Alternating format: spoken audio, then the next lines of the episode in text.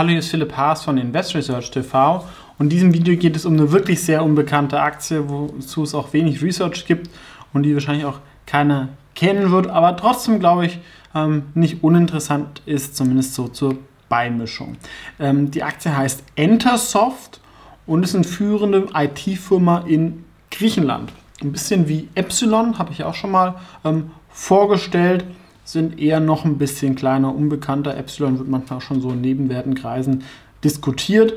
Ähm, und man könnte es auch positiv darstellen, dass sie halt im, so ein Roll-up, ja, dass sie viele kleine Softwarefirmen zusammengekauft haben. Constellation Software hat es ja erfolgreich gemacht im Großen. Sie konzentrieren sich aber auf Griechenland ähm, haben da eigene Produkte und Lösungen. Teilweise ist auch ein bisschen Beratung oder die Produkte setzen halt auf irgendwelche Microsoft-Sachen ähm, auf.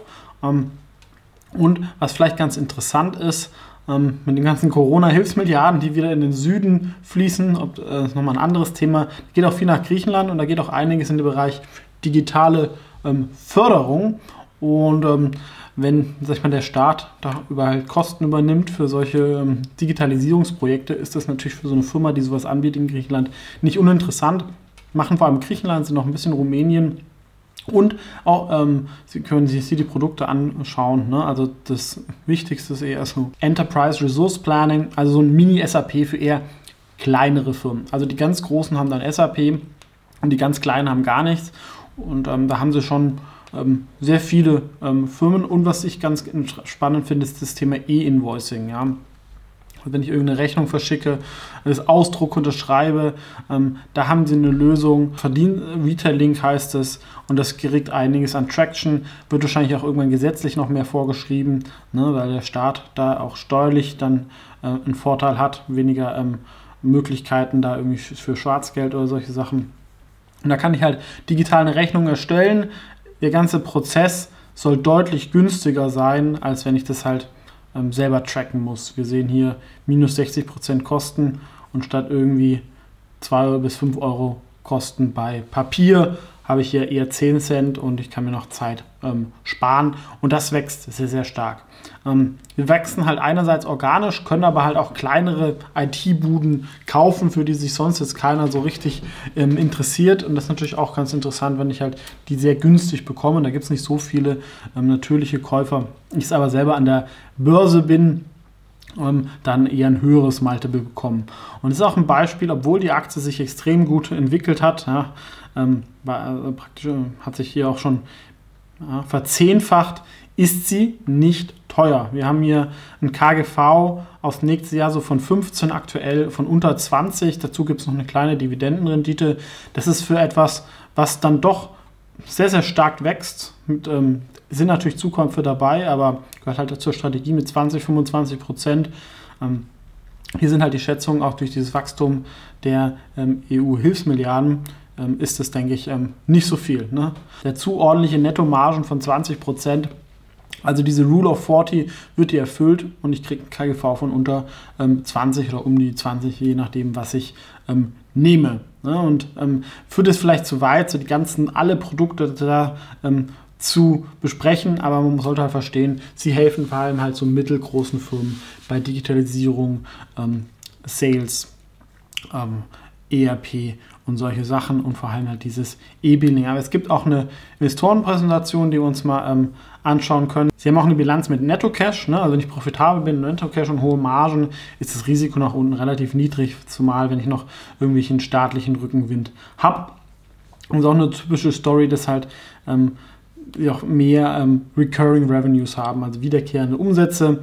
Ähm, ein Teil ist aber natürlich auch immer wieder neue Umsätze. Das ist ungefähr so ja, 50-50, ähm, ja, ähm, wobei das eine halt stärker wächst. Ja, das, sind, das eine sind noch die alten Lizenzen, dann gibt es ähm, jährliche Releases, aber das Attraktive es kommt halt immer auch von der Tochter ab, ne, weil ja viele Firmen da zusammengekommen haben.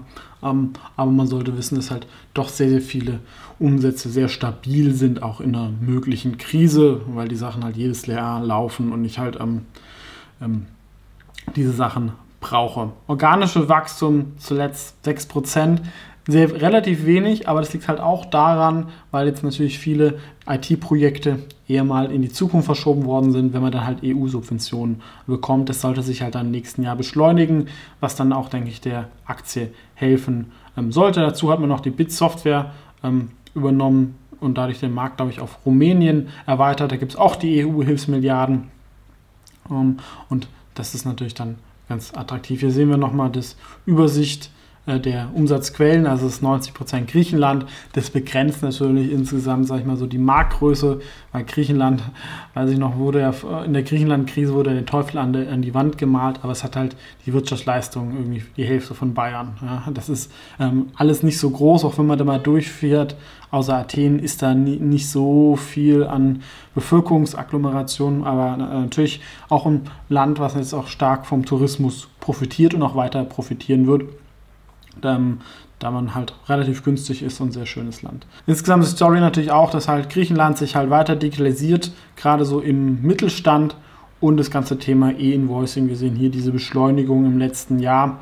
Ähm, haben sie schon 18 Millionen Dokumente. Ähm, klar, man verdient da nicht viel pro Dokument, ähm, aber das ist schon ähm, zeigt, dass es eine hohe Bedeutung ist. Hier sehen wir die Zukäufe, die es immer mal wieder gegeben hat. Um, und wenn man sich dann nicht übernimmt, ist das auch eine gute Strategie, da ich die, die Sachen günstig bekomme. Deswegen vom Feedback, es ist ähm, eine Qualitätsfirma knapp, Marktgröße ist halt ähm, nicht so groß und ich habe natürlich auch überall recht viel Wettbewerb, wobei ich kann mich natürlich dann auch fokussieren, dass ich halt der griechische Anbieter bin.